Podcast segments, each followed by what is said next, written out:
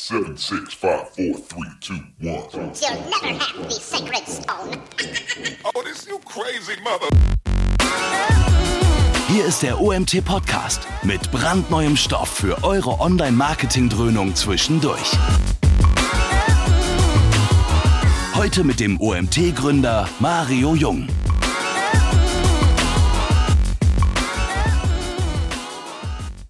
Zum zweiten Teil unserer, ja, der, des, der, des zweiten Tages der OMT Meets Christmas. Also, wir haben jetzt das Thema Google AMP. Ich habe, bevor ich den Gregor vorstelle, ihr seht ihn schon in der Kamera, ganz kurzer Hinweis nochmal auf unser Gewinnspiel. Bitte schaut im Chat nach, dort ist eine URL. Wenn ihr da drauf geht, den Beitrag teilt bis Donnerstag, habt ihr die Chance, ein Konferenzticket für September, unsere Konferenz im September in Wiesbaden zu gewinnen, wert 350 Euro. Und das soll es auch schon gewesen sein.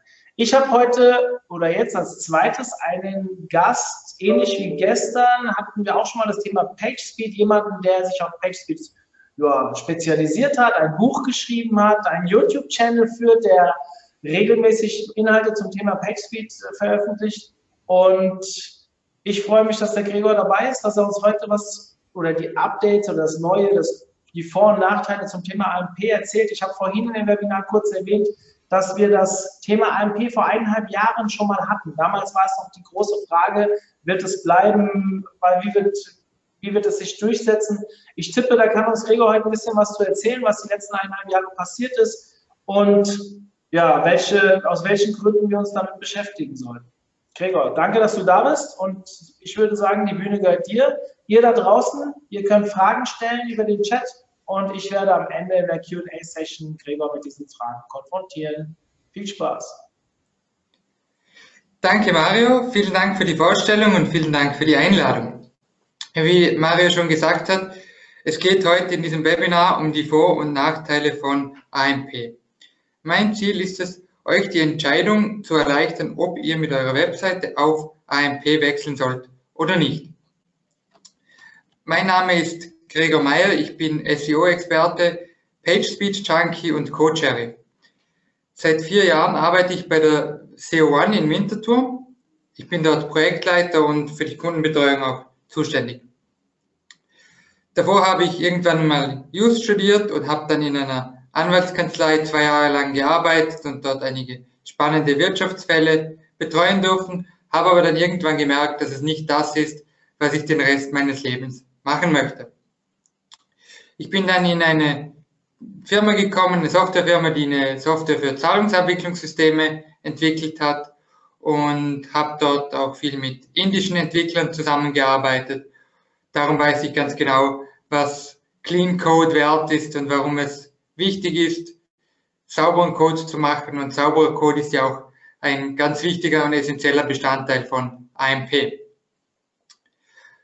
Vor zwei Jahren habe ich mich das erste Mal mit PageSpeed so intensiv beschäftigt und habe mit Google PageSpeed Insights meine Webseite analysiert und festgestellt, dass ich noch nicht 100 von 100 habe und habe dann Schritt für Schritt angefangen herauszufinden, was kann ich tun, um diese 100 von 100, die ich unbedingt haben wollte, zu erreichen.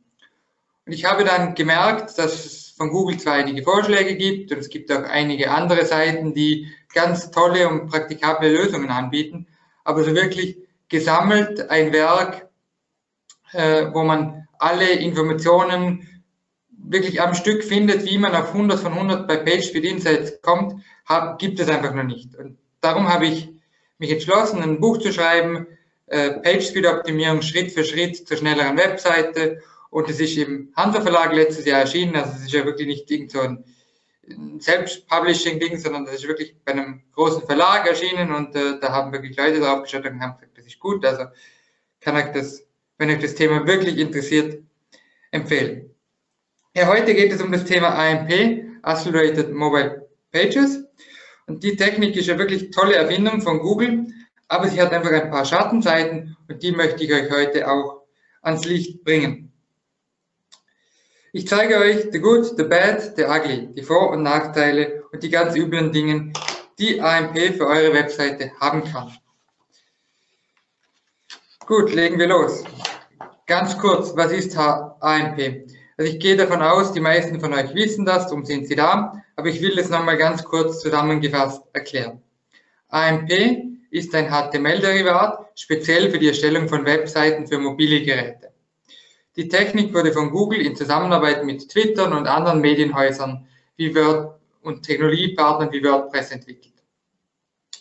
Es kommt im Wesentlichen nicht viel anders als wie HTML in einer reduzierten Form an, aber es gibt ähm, gewisse Tags, die anders sind und nicht alle HTML-Tags sind in AMP zulässig. Und ganz wichtige Voraussetzung ist auch noch, dass keine externen Skripts verwendet werden sollen, weil die eben eine Seite langsam machen können.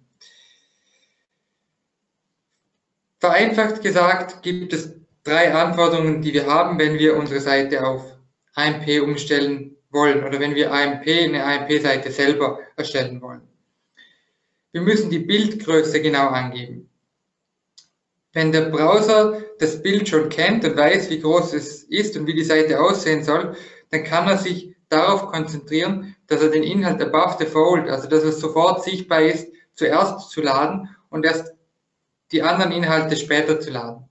Und wenn die Bildgröße nicht angegeben wird, dann muss der Browser das Bild zuerst herunterladen, dass er dann versuchen kann herauszufinden, wie groß ist dieses Bild und dann kann er erst die Seite rendern und aufbauen. Der zweite Punkt, der AMP-Skript muss genutzt werden. Dieses Skript, der wird danach das Laden aller anderen Skripte und äh, Elemente wie Bilder kontrollieren. Ähm, das ist ein ganz normaler JavaScript, der einfach vom Google-Server heruntergeladen und direkt eingebunden werden kann. Und dann müssen gewisse AMP-Tags verwendet werden, damit ähm, dieser AMP-Skript dann auch weiß, wie, äh, wie welches Element er angepasst werden kann. Zum Beispiel ähm, statt äh, dem IMG-Tag, das wir aus dem äh, HTML kennen, kommt im AMP AMP IMG zur Anwendung. Und ähm, das Skript wird dann genau zuerst diese Elemente untersuchen und wird dann genau das, was der User zuerst sehen möchte, nämlich euren geilen Content zuerst laden. Und so Sachen wie ein Menü oder Cookie-Hinweise oder Interstitials, um einen Newsletter zu abonnieren, die wird er erst später laden, weil das ist ja nicht das, was der User eigentlich sehen möchte, sondern der User möchte euren geilen Content sehen. Und das wird AMP zuerst ausliefern. Und im Gegenzug dafür, dass eure Seite diesen vereinfachten HTML-Standard erfüllt, belohnt Google die Seite, indem sie in den Google Cache aufgenommen wird und je nachdem, wenn es eine Nachrichtenseite ist, dass sie in das AMP-Karussell aufgenommen wird. Aber dafür muss die Seite sämtliche AMP-Standards vollständig erfüllen. In der Google Search Console kann man das prüfen. Da gibt es einen Bericht, wo alle AMP-Fehler aufgeführt werden. Es gibt auch andere Tools, wie zum Beispiel von SEMrush, die das auch machen. Oder ähm, wenn ihr an der Seite was ändert, kommt es auch in regelmäßigen Abständen vor, dass euch äh, Google aus der Search Console ein E-Mail schreibt mit einem neuen AMP-Fehler, der aufgetreten ist. Und die Fehler müssen dann beseitigt werden, damit die Seite AMP-konform ist und dann auch eben gecached werden kann und eben im AMP-Karussell aufgenommen werden kann. Das ist das AMP-Karussell, wer es noch nicht kennt, eben hauptsächlich bei Nachrichtenseiten wird das verwendet oder im Moment eigentlich fast nur bei Nachrichtenseiten. Wenn man äh, etwas eingibt, wo Google davon ausgeht, dass es einen Nachrichtenzusammenhang hat, werden die äh, verschiedenen Nachrichtenplattformen eben in diesem, in diesem Karussell an der an der Suchergebnisseite angezeigt. Und das bietet natürlich mehr Traffic, wenn man das, wenn man sich an das, wenn man da drinnen ist, dann hat man mehr, mehr Space, den man in Anspruch nimmt und darum ja, kann man davon ausgehen, dass man mehr Klicks bekommt. Und wenn wir jetzt AMP vergleichen mit Mobile First, dann ist das ganz ein anderer Ansatz. Mobile First ist ein guter Ansatz, aber natürlich macht es Sinn, die, die, die Webseiten zuerst für Geräte zu optimieren, die für Mobilgeräte zu optimieren und erst dann zu schauen, wie das Gerät auf, wie die Webseite auf anderen Geräten angezeigt werden kann. Aber was bedeutet das am Ende? Wir müssen quasi uns reduzieren auf die Funktionen, die wir auf dem Mobilgerät zur Verfügung haben. Wir versuchen eine Seite so kompakt und so schnell zu machen, dass sie in einem langsamen 3G-Netz gut und schnell auf dem Smartphone-Display angezeigt werden kann.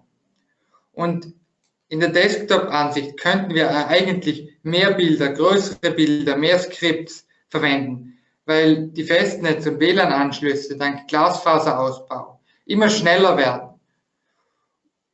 Außerdem haben die Leute zu Hause und im Büro tendenziell viel mehr Geduld und viel mehr Zeit, als wenn sie unterwegs sind. Da muss alles kürzer sein, da muss alles schneller sein.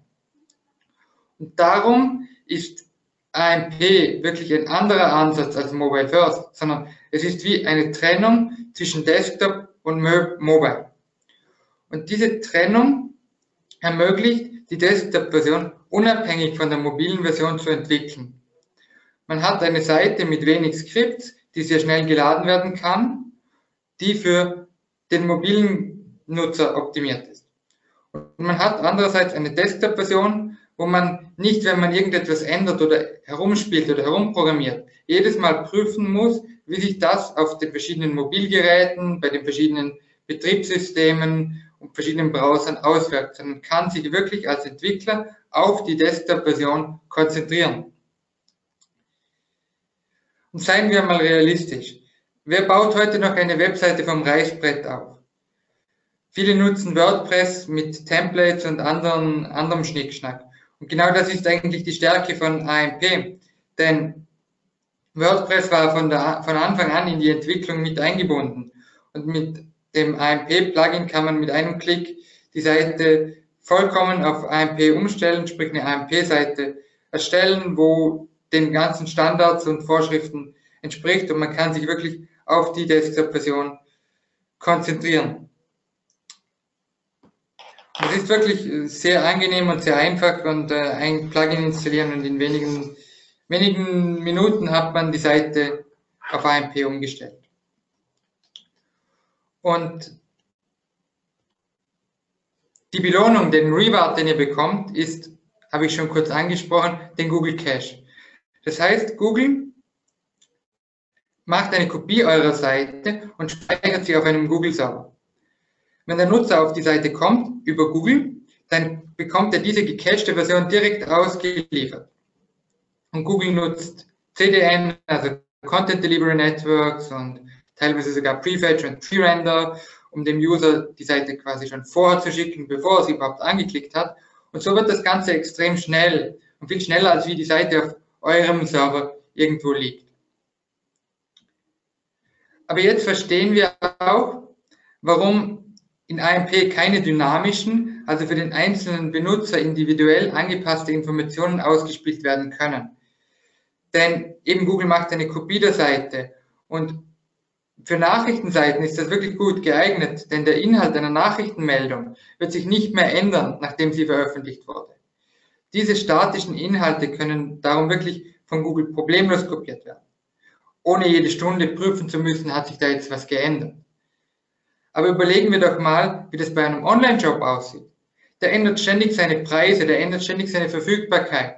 Vielleicht zeigt er auch andere Währungen, andere Preise für User in anderen Regionen, in anderen Ländern an, andere Mehrwertsteuersätze oder dynamische Preise. Ich weiß schon, das ist nicht mehr erlaubt, aber das heißt ja nicht, dass man es nicht machen kann oder nicht, ja, dass man es trotzdem nicht macht, dass man für jeden Benutzer einen anderen Preis basierend auf sein Gerät oder andere Eigenschaften anzeigt. Das funktioniert in AMP nicht, eben wegen dem Google Cache und das ist auch schon ein gut, eine gute Überleitung zum, zu den Nachteilen, zu The Bad. Bleiben wir beim Hauptanwendungsfall, für den AMP wirklich Sinn macht, bei den Nachrichtenseiten. Zwar gibt es immer wieder Bestrebungen von Redaktionen und Nachrichtenverlagen, durch Paywalls oder innovativen Finanzierungsmethoden die Arbeit der Journalisten zu finanzieren. Bild.de zum Beispiel bietet sogar an, für die Premium-Kunden mehr Page-Speed, wenn man bezahlt. Aber aktuell, ich sage nicht, dass das immer so bleiben muss, aber aktuell finanzieren sich Redaktionen weltweit durch Werbeanzeigen. Und die Zeit, in der jeder User denselben Banner angezeigt bekommt, die ist einfach lange vorbei. Und Google selbst war Vorreiter bei der Ausstrahlung von Werbeanzeigen basierend auf Interessen und Eigenschaften der Empfänger. Und so müssen wir Männer nicht mehr länger Banner für Damenhygieneartikel sehen. Aber genau das ist bei der konsequenten Verwendung von AMP schwierig. Denn wie ich eingangs erklärt habe, Google macht eine Kopie der Seite. Und die JavaScripts, die dafür zuständig werden, dass die für den User relevante Werbeanzeige vom Ad-Server des Betreibers geladen wird. Der Skript kann nicht funktionieren. Der ganze dynamische Ad-Auslieferungsprozess kann nicht funktionieren. Und das ist natürlich für die Nachrichtenagenturen schon ein entsprechender Nachteil. Und Google wäre nicht Google, wenn es dafür nicht eine passende Lösung gäbe. Man kann dynamische Werbung ausstrahlen, aber halt hauptsächlich und eigentlich nur mit Google eigenen AdSense-Werbeskripts. Und wer von euch die Werbebranche etwas kennt, der weiß, dass die TKP-Preise bei Werbenetzwerken der großen Nachrichtenverlage deutlich höher sind als im Google Display Netzwerk. Und selbst wenn die Redaktion mit einem externen Vermarkter arbeitet, sind dessen Shares viel geringer als Google. Und die, die, die Redaktion kann so deutlich mehr Geld verdienen als mit Google AdSense. Und was bleibt in der Redaktion dann für eine Wahl? Entweder sie verzichten auf AMP, dann wird das Portal aber nicht in AMP-Karussell angezeigt, dadurch bekommt man weniger Besucher. Man verwendet Google AdSense und verzichtet auf die ertragreiche Eigenvermarktung oder man setzt auf die 1999er Variante und zeigt wieder allen Besuchern denselben Banner und wir armen Männer müssen wieder Werbung für Damenhygieneartikel sehen und Frauen müssen Werbung für Bier sehen. Ja, ich weiß schon, es gibt auch Frauen, die Bier trinken. Also hat AMP zusammengefasst wirklich Nachteile, die nicht nur ganz marginal sind. Und das gilt nicht nur für Werbeskripts. Das gilt zum Beispiel auch für die Webseitenanalyse. Klar, Google Analytics funktioniert problemlos mit AMP-Seiten. Aber Drittanbieter es ist einfach wieder ein Stück mehr Abhängigkeit von Google. Und das muss man entscheiden, ob man das will oder nicht. Im dritten Teil, der Ugly, geht es um die wirklich bösen Seiten von und hässlichen Seiten von AMP. Hier geht es hauptsächlich um einige technische Aspekte. Zuerst einmal die Weiterleitung. Google empfiehlt selbst an mehreren Stellen, zum Beispiel im Tool PageSpeed Insights, dass man Weiterleitungen vermeiden soll. Und nun basiert aber AMP genau darauf, dass ein User, der auf eine Seite kommt, nicht über Google, ich weiß schon, viele geben heute die Seite nur noch in Google ein, aber es gibt auch Leute, die geben tatsächlich noch die URL im Browser ein. Und die werden dann auf die Unterseite slash AMP weitergeleitet. Und durch diese Weiterleitung, die Google bei jeder AMP-Seite in ähm, PageSpeed Insights kritisieren wird, ist es dann gar nicht mehr möglich, mit einer AMP-Seite 100 von 100 bei PageSpeed Insights zu bekommen. Nun weiß ich schon, dass PageSpeed Insights und andere Tools, die nach einem Punktesystem arbeiten, nicht der heilige Gral sind, sondern dass die effektive Ladezeit, die eine Seite hat, viel wichtiger ist. Denn das ist das, was den User interessiert. Bekomme ich die Seite schnell oder muss ich da ewig darauf warten? Aber genau auch das ist bei AMP oder kann bei AMP ein, ein Nachteil sein und es kann sein, dass eine AMP-Seite tatsächlich langsamer ist als eine gute, mobil optimierte Seite. Und das möchte ich jetzt an einem Beispiel ähm, darlegen. Und zwar habe ich unsere eigene Seite co1.ch. Ähm, da hatten wir früher eine AMP-Version drauf laufen und dann habe ich das mal quer getestet mit einer guten, mobil optimierten Webseite. Und das habe ich mit webpagetest.org gemacht und da zeigt sich eindeutig, ähm, für die AMP-Version hat es äh, mit dem Standort Frankfurt 7,6 Sekunden benötigt, um geladen zu werden. Die Non-AMP-Version war in 4,3 Sekunden fertig geladen, also fast doppelt so lang. Und die, den, den ersten Test habe ich gemacht, indem ich schon die richtige Seite aufgerufen habe, also slash AMP. Das heißt, die Weiterleitung ist da noch gar nicht drinnen. Und wenn wir die Weiterleitung, wenn wir die Seite im Test mit der, mit der Root-Seite aufrufen, also www.co1.ch und die Weiterleitung noch dazu kommt, dann ist es über acht Sekunden gegangen, um diese Seite, um die AMP-Seite zu laden. Während die Non-AMP-Seite eben in der Hälfte der Zeit geladen werden konnte. Und das finde ich schon äh, erstaunlich, warum das so ist. Und das ist einfach, äh, das hat verschiedene Gründe. Zum Teil eben über den AMP-Skript, der da geladen werden muss, der einfach auch ein bisschen Zeit braucht, um die Seite zu rendern. Und klar hat Google da massiv Server dahinter. Aber wenn ich mich selber an Standards halte, die eigentlich AMP vorgibt, dann kann ich wirklich auch ohne AMP eine sehr schnelle Webseite für Mobilgeräte erzeugen. Und das möchte ich euch heute äh, an einem, oder nicht an einem Beispiel, anhand von verschiedenen Kriterien, die ihr erfüllen könnt, zeigen.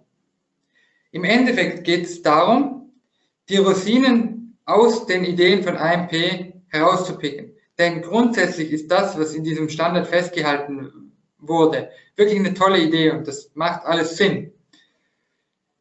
Dazu gehören zum Beispiel die Bildgrößen anzugeben, CSS zu reduzieren, JavaScript zu meiden und entsprechend verzögert zu laden und keine globalen Skripts zu verwenden.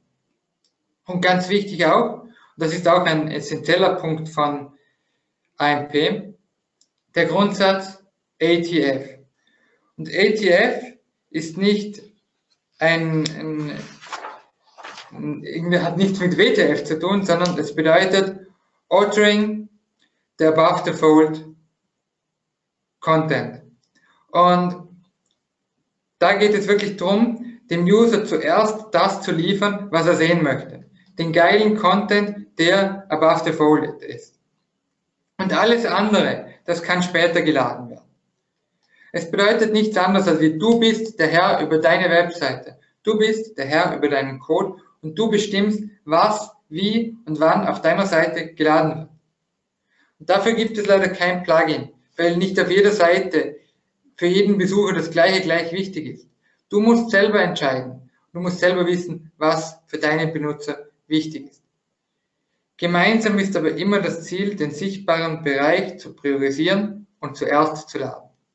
Und alles andere auf später zu verschieben.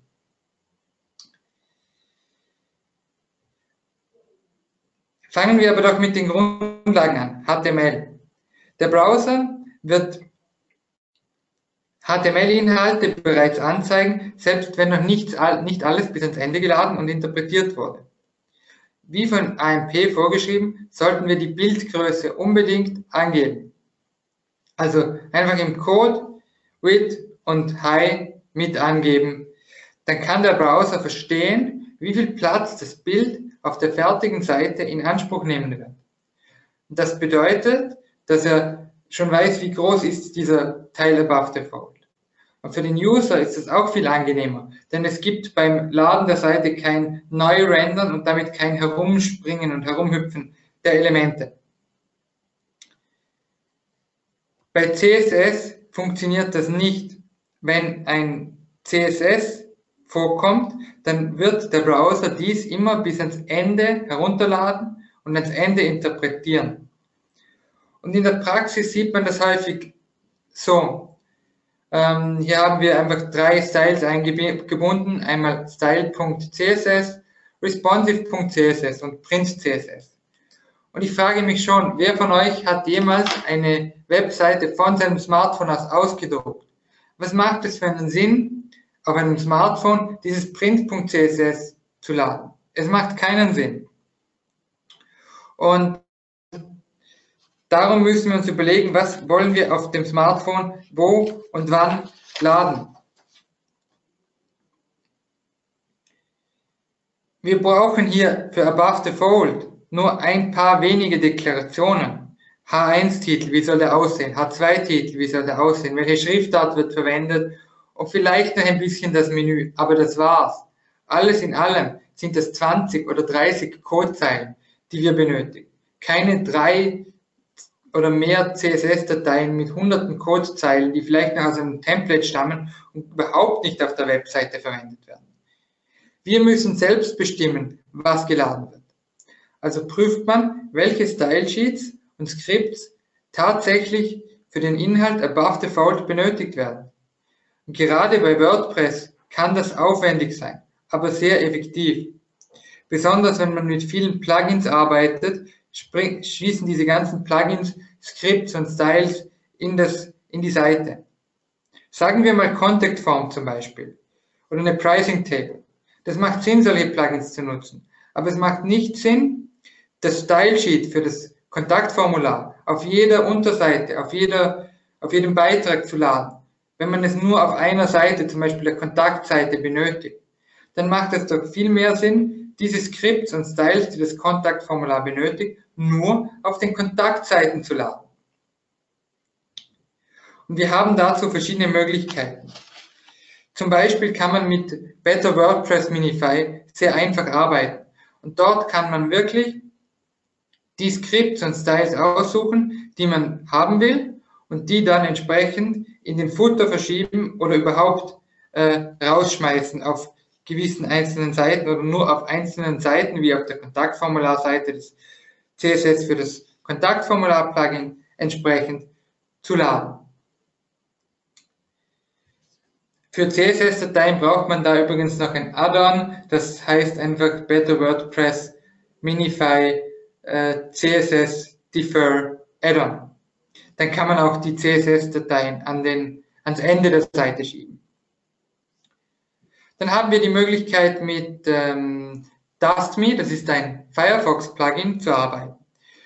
Dieses Plugin untersucht die Seite komplett und schaut, welche CSS-Dateien haben Deklarationen, die verwendet werden, welche haben, welche die nur an gewissen Teilen verwendet werden und welche CSS-Deklarationen werden überhaupt nicht verwendet. Und dann kann man mit diesem Plugin ganz einfach, wenn man auf Export Selected Data klickt, ein CSS-File erstellen, das dann nur noch die Deklarationen enthält, die man wirklich benötigt. Und da muss man halt die irgendwie in seinem Bildprozess so hinterlegen, dass die dann entsprechend auf der Seite veröffentlicht wird, so dass diese CSS-Datei dann auch verwendet wird, statt der ursprünglichen Template-Datei mit allen ihren hunderten Deklarationen. Ein anderer Ansatz bildet das Tool Critical Path CSS Generator. Und damit kann man zwar nur einzelne Seiten analysieren, aber man kann wirklich herausfinden, welche Deklarationen werden benötigt, um den Inhalt above the fold richtig anzuzeigen. Das macht zum Beispiel bei der Startseite ganz viel Sinn, aber auch bei einzelnen Landingpages kann das sehr viel Sinn machen. Es funktioniert ganz einfach. Man gibt im unteren Bereich das gesamte CSS ein, das auf dieser Seite benötigt wird. Dann gibt man nach oben die URL ein von der entsprechenden Seite, die man analysieren möchte und klickt dann auf den großen schwarzen Button. Das Tool analysiert dann die Seite und filtert dann das heraus, was für den Inhalt above fold benötigt wird. Und diesen Code muss man dann im Head der Seite laden. Das kann man entweder direkt machen, indem man ihn in den Head kopiert. Im WordPress ist das ganz einfach. Man hat dort eine Head.php-Datei oder man bindet sie extern ein über eine critical.css-Datei.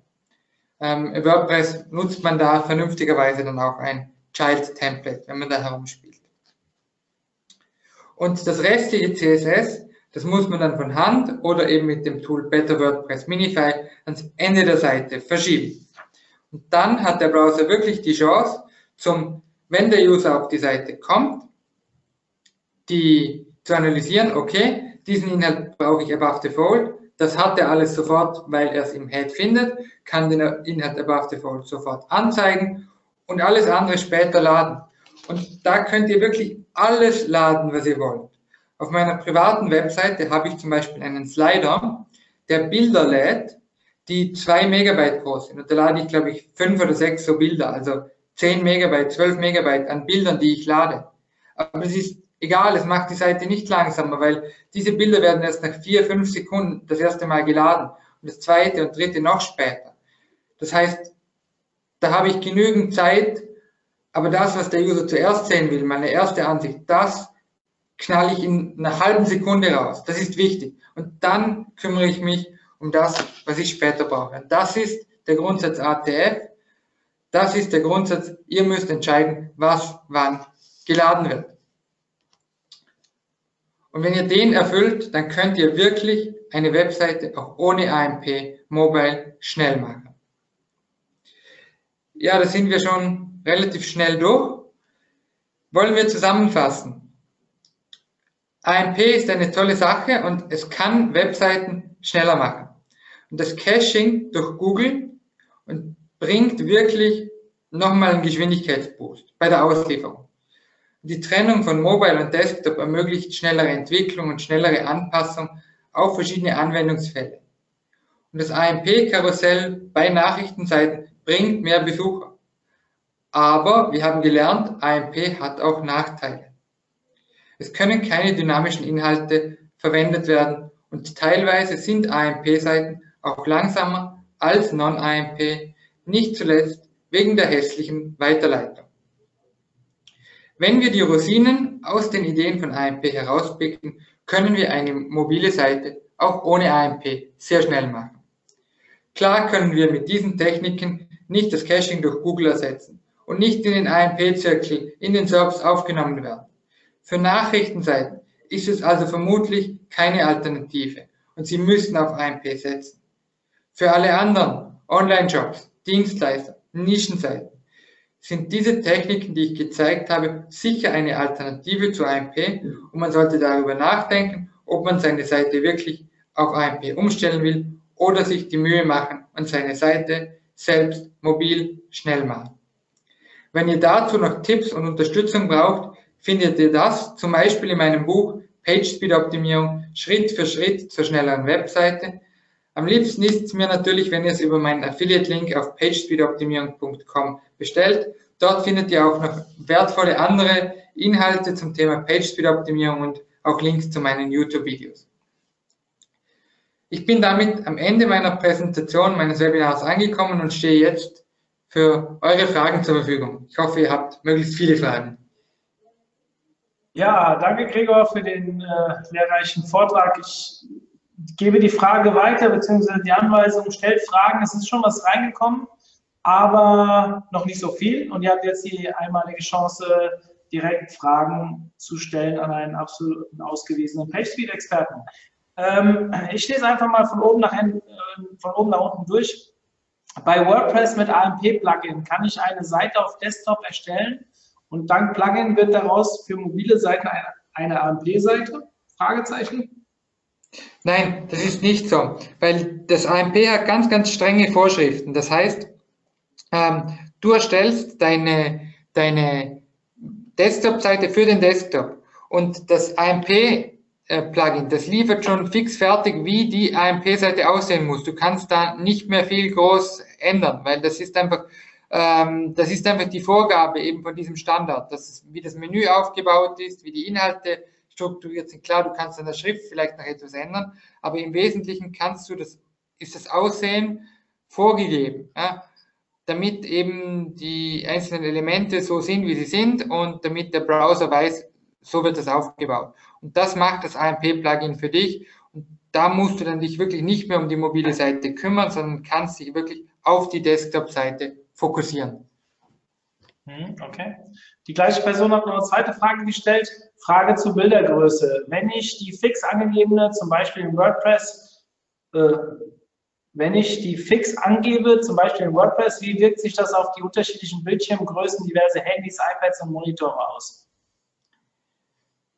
Ähm, das hat natürlich schon Auswirkungen. Also wenn du es du solltest natürlich nicht eine Bildgröße für alle Versionen haben, sondern du hast ja dann die AMP-Version, da gibst du die Bildgröße für, für Mobilgeräte ein und ähm, dann gibst du die, die auf dem Desktop natürlich eine, eine andere Bildgröße ein.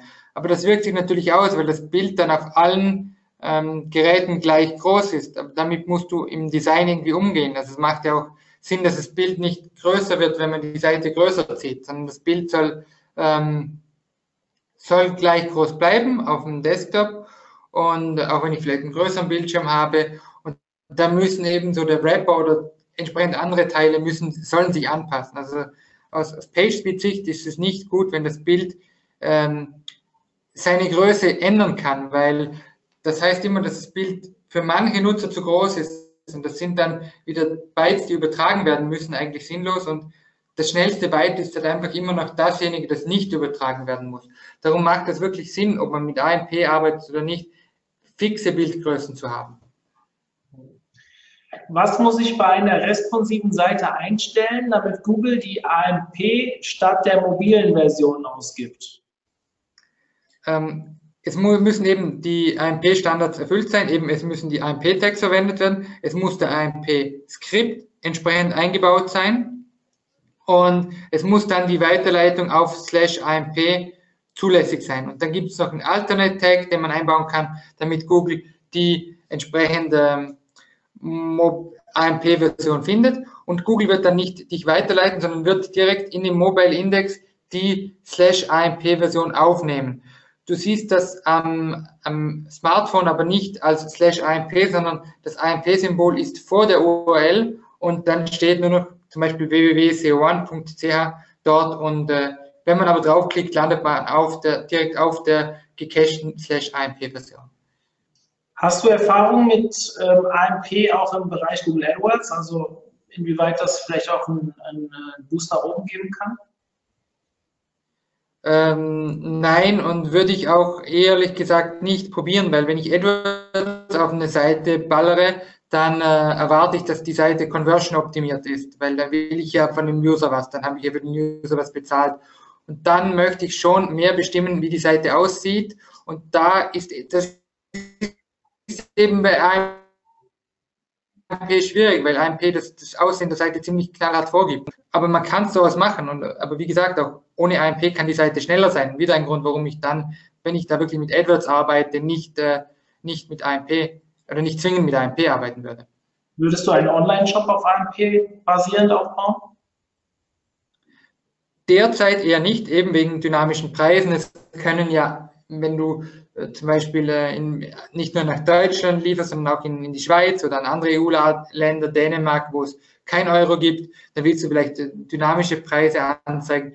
Das funktioniert ja im AMP nicht. Darum würde ich das im Moment nicht machen. Aber ich würde hier genau aufpassen, was Google macht, denn wenn es auf einmal für Online-Jobs auch ein AMP-Karussell gibt, dann bist du wieder zu gezwungen, das zu machen. Und dann bist du, keine Ahnung, gezwungen, Google Shopping zu verwenden. Also Stand heute würde ich es nicht machen, aber man weiß nicht, was Google da wirklich aus dem Hut zaubert und wenn sich da was ändert, dann kann es durchaus dann auch Sinn machen. Ja, ich, ich muss dir mal eine, eine Präsentation weiterleiten. Ich habe am, ach, im Oktober war das, glaube ich, war ich bei der OMCAP in Berlin und dort waren mehrere Google-Vorträge. Und der erste Vortrag, den ich gehört habe, da habe ich mir auch die Präsentation schicken lassen, der ging um AMP für AdWords. Und ja. die haben irgendwelche Tests gefahren mit zwei oder drei Shops und haben halt gesagt, dass die Conversion massiv nach oben geht, wenn man es richtig einsetzt. Ähm, das war noch relativ neu und die haben auch gesagt, dass sie damit noch nicht, noch nicht rausgegangen sind. Aber das wird jetzt alles kommen. Also ich bin ein bisschen zu weit weg von dem Thema, was AdWords angeht. AMP beschäftigt mich auch schon ein bisschen länger aus SEO-Sicht halt. Aber ähm, das ist auf jeden Fall etwas, was alle, die jetzt hier auch zuhören, aufs Radar nehmen sollten. Da ist Google am Arbeiten und es wurde auch schon offiziell auf dieser Konferenz erzählt. Mehr kann ich jetzt dazu nicht sagen. Gregor, ich würde dir vorschlagen, ich leite, ich leite dir die Präsentation von dem Google-Mitarbeiter einfach mal weiter. Du kannst sie wahrscheinlich besser interpretieren wie ich. Super, ähm, da freue ich mich. Ja. Und das glaube ich auch absolut, weil grundsätzlich ist der Standard, wie die AMP-Seiten aufgebaut werden, ja nicht schlecht. Also das Design ist schon conversion optimiert, aber eben, du kannst es nicht selber ändern. Und das ist dann einfach die Frage, was vergleiche ich hier? Eine, eine Standardseite, die nicht conversion optimiert ist, mit einer AMP-Seite, ja, dann mag das gut sein, dass die AMP-Seite wirklich besser performt, weil sie schnell ist und, und alles. Aber wenn ich dann wirklich die andere Seite auch optimiere und auch PageSpeed optimiere und Conversion optimiere, dann kann es sein, oder glaube ich, dass die dann vielleicht die AMP-Seite nochmal outperformt. Aber ich freue mich sehr gerne auf die Präsentation. Ja, ich muss die mal rausholen. Ich habe gedacht, ich finde sie jetzt hier so auf die Schnelle aber äh, habe ich nicht. Ich glaube, ich habe sie aber bei uns am Server fürs Team hinterlegt. Ich suche die raus, gib mir zwei, drei Tage Zeit und dann schicke ich dir das. Ähm, gibt es Statistiken zur Verweildauer zwischen AMP und normaler mobiler Seite? Also du hast vorhin ja mal gesagt, dass mobile Seiten auch schneller sein können, aber was ist so der, der durchschnittliche Standard? Wie viel schneller ist AMP? Oder nee, Verweildauer, stopp, hier geht es um die Schnellschnelle, hier geht es um die Verweildauer. Entschuldigung, die Frage habe ich falsch interpretiert. Es gibt sicher Statistiken dazu, aber ich kenne leider im Moment jetzt keine auswendig. Okay. Aber grundsätzlich gibt es also Statistiken, die wirklich zeigen, je schneller eine Webseite ist, desto länger bleiben die Leute. Okay. Ähm, macht AMP für ein, eine Destination Sinn? Was ist damit gemeint? Wahrscheinlich eine einzige Landingpage nur auf AMP zu setzen und der Rest. Wie nicht? eine Destination? Also ich, ich lese die Frage. Ähm, da müsste man den Anwendungsfall ja, ja, also da müsste man den Anwendungsfall kennen, wenn das wirklich eine Landingpage ist, die zum Beispiel äh, wirklich für mobil optimiert wird und wenn die Seite sonst nicht gut mobil optimiert ist und man will dann da vielleicht wirklich mobil AdWords draufknallen, dann kann das absolut Sinn machen. Also da muss man wirklich den Anwendungsfall etwas besser kennen. Mhm. Aber es kann, könnte Sinn machen. Also liebe Susanne, die die Frage gestellt hat, ähm, du kannst natürlich auch Gregor im, im, Nachgang, du hast ja seine Kontaktdaten jetzt, die stehen in der Präsentation, ähm, jederzeit anschreiben. Ich möchte an der Stelle mal sagen, die, die äh, Aufzeichnung zu diesem Vortrag, die geht heute auch noch online. Also wir, wir sitzen quasi im Backoffice äh, konstant dran, gleich die Präsentation so schnell wie möglich online zu stellen. Das, was gestern war, ist alles schon online. Die von heute Morgen vielleicht auch schon. Also solltet ihr etwas verpasst haben oder Zugangsdaten, äh, Kontaktdaten zu den Speakern brauchen, findet ihr die in den Aufzeichnungen oder ihr schreibt mir an mario.omt.de und ich helfe euch natürlich auch jederzeit, Kontakt zu den Speakern zu bekommen. Ähm, auf Facebook findet man auch viele von ihnen, also die meisten. Ich glaube, wir haben nur einen einzigen Speaker, den man nicht auf Facebook findet. Also ja, ihr findet, wenn ihr noch Fragen habt, die vielleicht auch hier in der Allgemeinheit nicht stellen wollt, dann könnt ihr natürlich jederzeit ähm, die Experten auch nochmal anschreiben. Also dass die Erfahrung ist, dass die Leute eigentlich immer nochmal antworten. Gut, dann bin ich durch mit den Fragen. Lieber Gregor, vielen, vielen Dank für deinen Vortrag und dass du dich hier beteiligt hast an unserer Konferenz. Ich äh, wünsche dir frohe Weihnachten und ich hoffe, du hast ein bisschen frei zwischen den Jahren. Die anderen draußen, die jetzt zuhören, wir, wir machen nachher weiter um 14 Uhr mit dem Thema Datenfeeds. Also es lehnt so ein bisschen an das an, was wir heute Morgen gehört haben. Heute Morgen war es ja Google Shopping und da war Datenfeeds ein kleines Unterthema. Jetzt heute Mittag wird es auch ein ausführlicher, ähm, ein ausführlicher Vortrag nur zu dem Thema Datenfeeds und ich bin sehr gespannt, was da kommt. Ich hoffe, ihr seid wieder dabei. Ja, Ansonsten. Ja, danke auch von meiner Seite fürs Zuhören und ähm, auch euch schöne Feiertage. Auch dir, Mario, nochmal danke für die Einladung und sehr gerne. Ja, viel Erfolg und viel Spaß beim Optimieren eurer Seite. Dankeschön. Bis dann. Tschüss.